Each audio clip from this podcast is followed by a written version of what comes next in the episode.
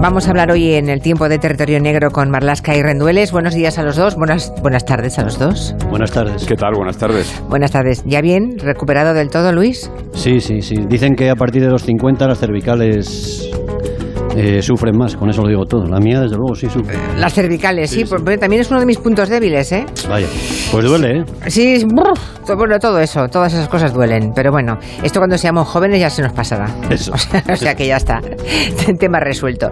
Eh, les decía que vamos a hablar de esa muerte llena de misterio, la de Esther López, esta joven de 35 años, vecina de Traspinedo, en la provincia de Valladolid, que fue encontrada muerta en una cuneta a las afueras de- del pueblo el día 5 de febrero. Perdona que os pregunto una cosa, ahora que caigo, eh, me ha parecido leer que mm, en la casa del detenido por la violación horrenda de la chica de Igualada, Sí. en su domicilio personal, ese que registraron, lo contasteis aquí el día que ocurrió, el día que le detuvieron, estuvieron seis horas registrando la, la policía, la Guardia Civil. El jueves, creo que era. El jueves fue, sí. Mm. Creo, me ha parecido leer que han encontrado ADN Mm, mm. de la chica. Sí, es un poco, yo creo que es el, el- el último clavo en el ataúd de este tipo, ¿no? Eh, Lo que faltaba para... mm, Sí, claro. la, la División de Policía Científica de Mossos de Escuadra ha encontrado en una chaqueta del detenido, en una chaqueta que se llevaron del registro, del minucioso registro que se hizo en su domicilio, han encontrado la huella genética, el rastro, el ADN de la víctima, lo cual es una prueba absolutamente irrefutable. Esa chaqueta estuvo en contacto con la víctima, luego eh, no tiene posibilidad de escapatoria. Sobre todo porque no se conocían, además. No Claro. puede, no puede excusarse. Claro, no puede escudarse en que... No, no, no se conocían de nada. Claro, es de más, nada. Ni Mm. siquiera, ni siquiera esa noche tuvieron contacto previo. ¿eh? Se había hablado de que había ocurrido algo en la discoteca, de que no, no, ni siquiera esa No. noche tuvieron contacto previo. El primer contacto que tiene es cuando este salvaje estaba acechando por allí y la ataca y está a punto de matarla. Pues sí, porque prácticamente la mata, ¿eh? Eh, si en media hora más seguramente aparece muerta y, y veremos las secuelas que arrastrará esa pobre chica menor de edad el resto de, de su vida por esa violación tan, tan brutal. Mm, eso quiere decir que la policía ha trabajado muy bien, porque sin ninguna pista, no dejó nada, ah, dieron con esa persona, ¿no? Lo contó Mm. aquí Manu Marlesca la semana pasada, eh, la semana pasada por la ausencia de, de Luis Renduel, eso que estaba un poco mal. Y, y- y ya nos contaste que fue muy complicado, casi Sí, uno por uno fueron a- viendo todas a las personas, todos los ¿no? asistentes a esa noche a la discoteca. Se hizo un trabajo eh, estableciendo círculos de cámaras, de, de grabaciones de cámaras. Se pidieron rápidamente, y esto ha sido clave, esto ha sido definitivo, se pidieron muy rápidamente todos los teléfonos que estaban posicionados bajo las antenas que podían eh, dar cobertura a esa zona y precisamente para esperar a que hubiese un sospechoso y cruzar esos datos y efectivamente ese sospechoso eh, otra de las pruebas que hay pero bueno eso si quiere ser circunstancial podía estar ahí pero no tener no, no haber tenido nada que ver con ella no pero sin embargo esta última prueba recogida en el esta mañana de, lo que te puedo decir es que estaba eufórica la división de investigación criminal de, de Claro. Escuadra Claro. había esa euforia, de esa euforia de decir es que ya está es que Ya está, no claro. tienes escapatoria ¿no? Claro, es que después de seis meses habrá sido un, un trabajo intensísimo y hecho con, con mucha prudencia, a distancia. Al final deciden, eh, ven que por todo, todas las piezas encajan, debe ser ese, entran en su casa y después de seis horas, claro, Mm. han encontrado el tesoro, encontrar es. el ADN de la víctima, Eso ¿no? Que es, demuestra que se cruzó con ella, Es ¿no? un poco el santo grial de Claro. esta investigación era esa, ¿no? Claro, Porque claro. En el cuerpo de ella no sabemos todavía si dejó algún, algún tipo de, de rastro genético, de huella biológica, pero desde luego con esa prenda que está impregnada de su ADN ya está. Que esto mismo es lo que se está buscando en los laboratorios de la Guardia Civil del tema de Esther. Vale, pues vamos al tema de Esther, porque eh, todos recordamos que había desaparecido tres semanas antes ¿no? de, de ser hallada. No hay todavía ninguna prueba definitiva contra ninguno de los tres sospechosos. Tampoco se sabe del todo cómo murió Esther. Los únicos datos los ha aportado la tecnología, la ciencia. Son unos datos que van a contarnos hoy Marlasca y Rendueles ah, muy interesantes, porque, mm, eh, claro, yo llego a la conclusión, antes, o sea, tengo un poco el, el enchufe de saber lo que vais a contar antes, ¿no? Pero he llegado a la conclusión que esto en otros tiempos, este crimen hubiera podido quedar perfectamente impune. Sin duda. ¿Verdad? Porque no hubieran tenido forma de atar cabos. Bueno, eh, empecemos diciendo que Esther López desapareció el 13 de enero, que había estado de fiesta con dos amigos de su pueblo, con Carolo y con Óscar.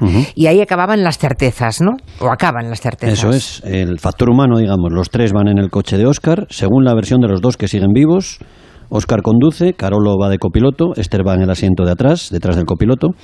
Llegan a la zona del restaurante La Maña, en Traspinedo, en las afueras, ahí tiene su casa y vive Carolo, que se baja y se va a dormir. En esto coinciden los dos.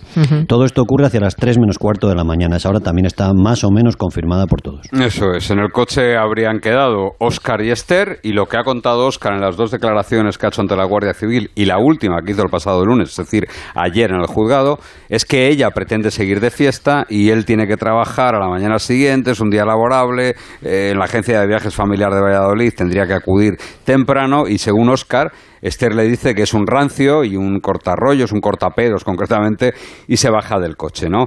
Él sostiene en todo momento que la ve, que la ve cómo se baja del coche y cómo se va en dirección a casa de Carolo para intentar convencerle a él, a Carolo, de que sigan de fiesta, ¿no? Y él sostiene en todo momento que antes de las 4 mm. de la mañana estaba con su pijama metido en la cama. Vale, digamos hasta aquí las declaraciones, ¿no? La parte humana de las declaraciones. Y ahora vais a contarnos lo que aporta en esta historia, lo que decíamos, la ciencia y la tecnología que es muchísimo. Oscar ah, está investigado por la muerte de Esther y imputado, investigado por la muerte de, Esther y es precisamente no por lo porque hayan encontrado otras pruebas, sino por las que ha aportado la ciencia. Eso es. Lo primero son los teléfonos móviles de los dos, de Esther, la víctima, y de Oscar, el sospechoso. Los análisis del gato, llamamos así a los hombres del maletín de la Guardia Civil, ¿no? Son capaces de posicionar teléfonos móviles con un margen de error mínimo, mucho menor que el de las antenas, dejan mal la historia de, de Oscar, la que te ha contado Manuel. ¿no? Los dos teléfonos móviles, el resultado de esos análisis es que los dos teléfonos están juntos. Por ejemplo, a las 3 y 26 de la madrugada, de aquella última madrugada de Esther, tiempo después de que, según Oscar, se marchara. Y están muy cerca los dos teléfonos de la casa que tiene Oscar, una casa que está vacía esa noche, en la urbanización El Romeral, a las afueras del pueblo. Hay un dato más que aporta este grupo de apoyo técnico operativo, que la gente lo recordará, son los mismos que, que, con los que se pudo posicionar los teléfonos de Diana Kerr y del Chicle en, aquel juicio, ¿no? Y demostraron que fueron juntos toda la noche hasta que él se deshace de los teléfonos. Y casi todos los de ETA y Cherokee. Sí, sí, sí, sí. Bueno, un dato más, como decía. Esos dos móviles, el de Oscar y el de Esther, permanecen juntos durante toda la noche con un margen de error máximo, ¿eh? un margen máximo de error de 48 metros de distancia entre ellos. Es decir, no se separan en toda la noche, como muchos están separados esos 50 metros. Y los dos teléfonos están durante toda la noche o bien dentro, en el interior de la finca de la casa de Oscar, o bien muy cerca de ahí. Eso es lo que dicen las mediciones por satélite. La tecnología más avanzada de la que dispone la Guardia Civil, ¿no? en este caso, el, el, GATO, decís, el Grupo de Apoyo Técnico Operativo se llama, ¿no? Sí, pertenece a la UCO. Eso es. El móvil de Esther López, además, recibe, recibe tres llamadas telefónicas aquella madrugada, después de su desaparición. Y son tres llamadas, y esto hiela un poco la sangre. Son tres llamadas que le hace su madre. Su madre se levanta temprano, trabaja en una panadería, está asustada porque su hija no ha vuelto a casa, ve que la habitación está vacía y la llama desde las 5 de la mañana tres veces. La última llamada que hace la madre es a las 6 horas y 30 minutos de la madrugada. Nadie contesta. Y curiosamente, nadie contesta a las 3, pero a las 6 y 31 el móvil de Esther se apaga, se muere. Tres minutos después, a las 6 y 34, se apaga el teléfono móvil de Oscar. Recordemos que esos dos móviles se apagan te lo ha explicado Manu, juntos, es decir, están juntos. No es difícil imaginar la angustia de esa pobre madre llamando a su hija, ¿no? Una hija que no coge el teléfono porque es que en ese momento o está muerta o está agonizando, ¿no? Según dice también la ciencia, en este caso la ciencia forense, ¿no? Sí, la autopsia es, ha sido una autopsia muy complicada que han practicado cuatro forenses del Instituto de Medicina Legal de, de Valladolid eh, estuvieron muchas, muchas horas, muchas más horas de las habituales y pusieron todo el mimo y todo el cuidado del mundo, ¿no? Pusieron lo mejor de ellos mismos en esa autopsia. Y la autopsia deja claro que Esther no murió atropellada. Pudo ser atropellada, pero no murió a consecuencia del atropello. Sí que pudo ser atropellada porque tiene un golpe que es compatible con un atropello, un atropello hecho, dice la autopsia, a media o baja velocidad. Recibió un golpe en la cadera izquierda, por detrás en la cadera izquierda, y además tiene otra serie de lesiones, ninguna de ellas, ni todas ellas juntas, mortales en ningún caso. Todo indica que allí a 8 grados bajo cero, como habían transpinido esa madrugada del día 13 de enero, que tardó varias horas en morir, al menos tres horas. Eh, la muerte se produce por un shock hipovolémico causado por una serie de factores. Esther, además de esa lesión en la cadera, eh, tiene un golpe en la frente, tiene una herida en la mano, tiene unas contusiones en las cervicales, eh, en las vértebras, es decir, heridas que no se sabe cómo se produjo, que como digo, ninguna de ellas son mortales y que desde luego, si llega a ser atendida inmediatamente, eh, ahora mismo estaría, estaría no, viva. No, sé si como nosotros tres, pero, pero parecido. Mm, sí, y más una persona joven que tiene una enorme capacidad de recuperación, ¿no? Sigamos con la ciencia, porque aquí siempre que hablamos de, de autopsias y de siempre habláis de que los cadáveres dan mucha información, los muertos hablan, ¿no? En el caso de Esther López, supongo que también. También, también, y no solo el cadáver, también dónde se encuentra el cadáver y cómo se encuentra el cadáver. Primero, sobre el lugar, los análisis de la ERAT, que es el equipo de reconstrucción de accidentes de tráfico que tiene la Guardia Civil, no han encontrado huellas de frenada ni restos de ningún accidente serio en la carretera, carretera VP 2303, kilómetro 0800, junto a la cuneta, donde un hombre encuentra el cuerpo de Esther el 5 de febrero. Creen que el cuerpo de Esther fue colocado allí, en esa cuneta, y se basan para decir eso en la forma en la que fue encontrada, ¿no? Boca abajo, con la mejilla apoyada en el suelo, las piernas pegadas al cuerpo paralelas, brazos también paralelos. Los muertos por atropello nos han explicado, mm, vamos a decirlo así, que dejan un cadáver más deslavazado, más, abierto. Claro, claro, claro, claro.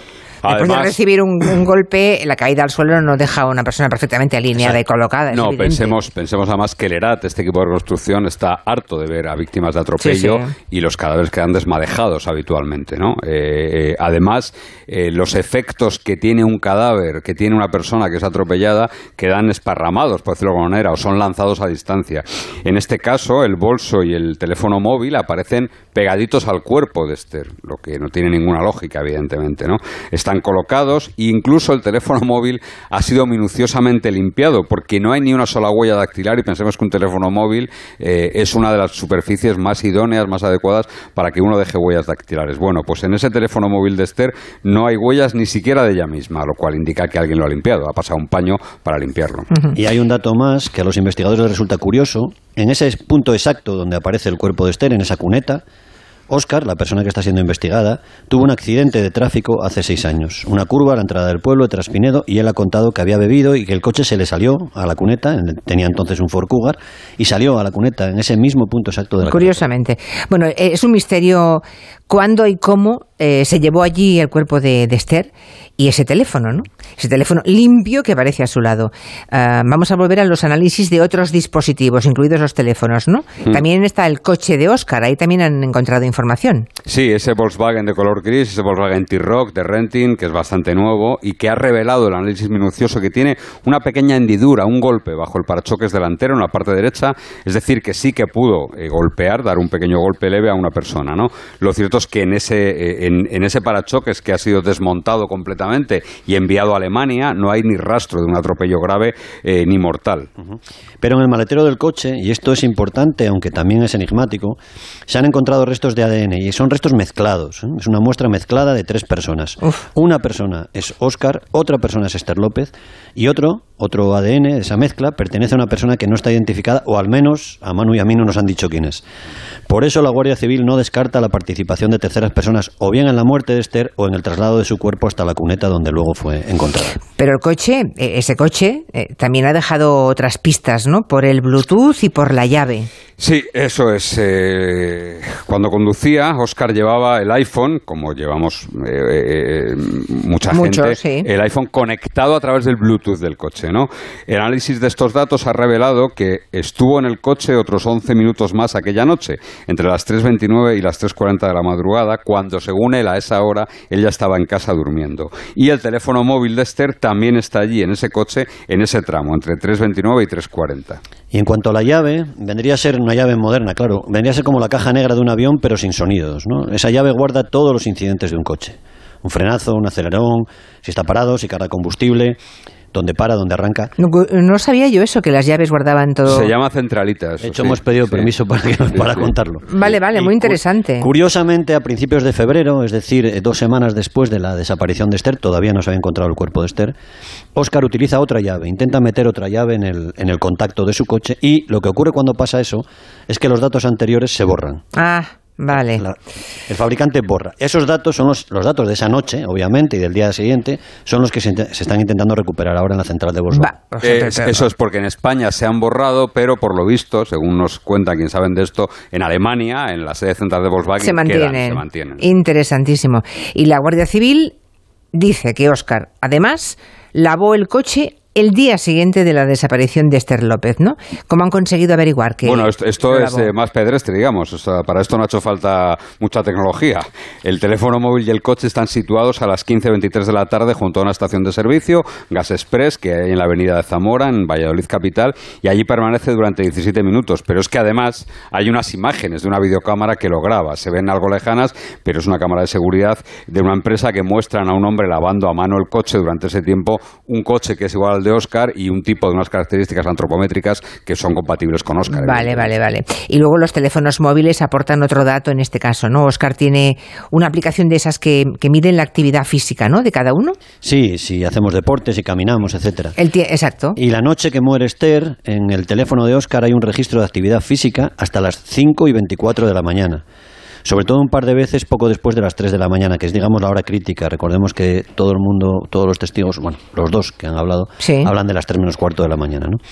Oscar insiste en que llegó a casa solo, que se fumó un cigarro y que se fue a dormir hasta las 9 de la mañana al día siguiente, cuando fue a Valladolid a trabajar, pero ahí se demuestra que dio más de 500 pasos en esa madrugada. Eh, por tanto, hay actividad física. Claro, es que hay ese programa, en efecto. Yo también lo tengo, o sea que, claro. No, no, claro, es que es evidente. Hay un par de detalles más que la tecnología ha aportado para tratar de alcanzar la verdad de esta historia, ¿no? Dos más, aún faltan dos cositas. Eh, la mañana siguiente, la desaparición, es decir, el mismo día 13 por la mañana, Oscar se va a Valladolid, pero curiosamente ese viaje que hace de Traspinado a Valladolid lo hace con el móvil en modo avión una forma, digamos, de ocultar, de hacer clandestino ese viaje, ¿no? Y a esa misma hora, el teléfono móvil de Esther, también en modo avión, curiosamente, viaja hasta Valladolid cuando Esther ya parece, todo parece indicar que está muerta. Y las investigaciones demuestran también, gracias esta vez a la señal del coche, que regresa a Traspinedo, en lugar de la desaparición de Esther, ese día, a la hora de comer, según él, para limpiar esa colilla del cigarro que se había fumado la noche anterior y que era una cosa que molestaba a sus padres, y vuelve a regresar a las nueve de la noche, entre las nueve y un minuto y las diez y once minutos de aquella noche, y lo hace ya dejando su teléfono móvil en Valladolid. Bueno, ¿y qué dice el imputado, el investigado Oscar de todos estos datos tecnológicos? Porque bueno, pues está en libertad de momento, ¿no? Sí, como vivimos en un Estado de Derecho en donde la carga de la prueba la tiene que llevar la acusación, la Fiscalía de la acusación, pues hombre, dentro de lo que cabe está tranquilo, se mantiene en su versión. Él sostiene que dejó a Esther cerca de casa de su amigo Carolo poco antes de las 3 de la mañana. Sobre el tema del maletero dice que Esther nunca tocó ese maletero. Sobre el asunto del modo avión dice que no, que él nunca pone el teléfono en modo avión y además dice, pese a esas imágenes que te digo, que no lavó el coche. A su favor tiene, pues que la tecnología es verdad, que puede equivocarse, como hemos visto otras veces, ¿no? que no es una prueba definitiva, y que el ADN es cierto, y también lo hemos visto en casos tan terribles como el crimen de Almonte, por ejemplo, que el ADN puede ser una transferencia. En cualquier caso, y volviendo a lo que decías de los mozos y el violador de Igualada, la Guardia Civil tiene 500 muestras que se ha llevado de su casa, ese chalet, y está analizando, y de su coche, y las están analizando en el laboratorio, todo ese arsenal, en busca de una prueba definitiva para ver si se puede aclarar el enigma de esa, de esa muerte de este. Pero vamos, que las razones que aporta la tecnología o las pruebas que aporta la tecnología tienen validez para, para inculpar o para condenar a alguien, supongo. Sí, pero el problema es que no hay ni una prueba directa que sitúe a, a Oscar en contacto con o el cadáver de Esther o, en los instantes previos a la muerte de Esther. Y sin eso la tecnología no es suficiente. No. Aunque estén juntos los teléfonos durante horas en las que él lo ha negado, a pesar de que diga que nunca pone el teléfono en modo avión y lo puso, a pesar de todo. Y aparte que aquí, a diferencia de la cosa de Igualada, hay una cosa que está clara. Eh, Esther y Oscar estuvieron en contacto estrecho esa noche. Ya, ya. Igual las muestras de ADN pues tienen Tampoco son la prueba definitiva, claro, claro, No es como el caso de Igualada, ahí está clarísimo, ¿no? Bueno, pues yo iba, iba a repetir lo que deduje al principio, que en una época analógica, eh, sin nuevas tecnologías, hubiera quedado impune el crimen, y quiero pensar que ahora sea lo contrario, que se encuentre la forma, ¿no? Se encuentre la forma con todas las garantías por descontado. ¿eh? Esperemos al laboratorio. Esperemos al laboratorio. Manu Barlas Rendueles, muchas gracias. Hasta luego. Hasta luego. Un mensaje